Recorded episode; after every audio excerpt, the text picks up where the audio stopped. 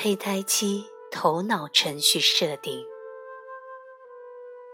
有时候，这些痛苦和局限的经验来自于出生前，而临在可以让这些深层的记忆都浮现出来。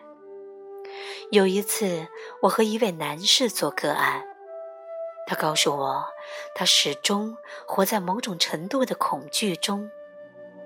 他总是觉得有一些威胁生存的可怕的事儿会发生。他无法信任女人，这妨碍他建立健康完满的人际关系。这位男士是位专业的医生，是一个非常真诚、令人喜爱的人。做过几次个案之后，一个非常深层而不愉快的记忆浮现在他的意识中。他想起。当他在母亲的子宫内还只是一个胚胎的时候，他的母亲曾经试图用尖锐的利器进行堕胎。这个回忆的浮现，给他带来了巨大的恐惧。我鼓励他完全的感受那些感觉。他开始啜泣、嚎哭，蜷缩在恐惧当中。过了一会儿，他开始放松，感到如释重负。这个恐怖经验的重现，让他开始明白生活当中的一些情况的由来。他说明了为什么他总是对人缺乏信任，尤其是针对女人，也解释了为什么他的整个人生。总在经历那些模糊又细微的恐惧和不安全感。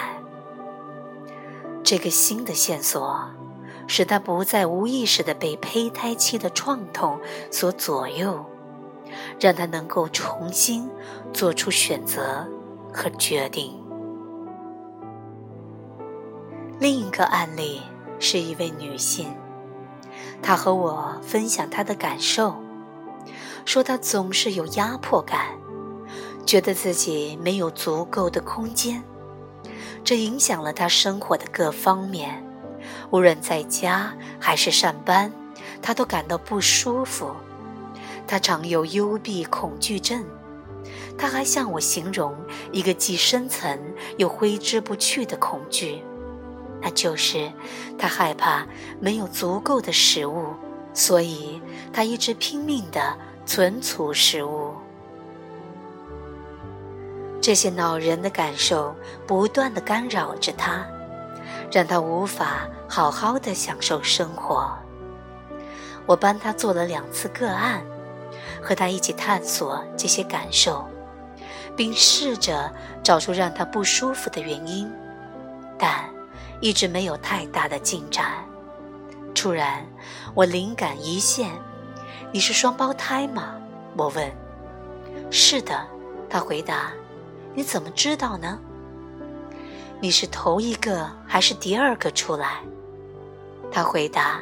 我是第二个。出生的时候，谁的个头会比较大？我哥长得比我大。他回答。他双眼发光，带着惊奇，因为他看到了。问题的关联所在，胚胎期在子宫内的拥挤，使他没有足够的空间，而他的双胞胎哥哥又摄取了大多数的养分，使他营养不足。在子宫内的经历深深的烙印在他的潜意识中，明显的影响了他的生活经历。我引导他。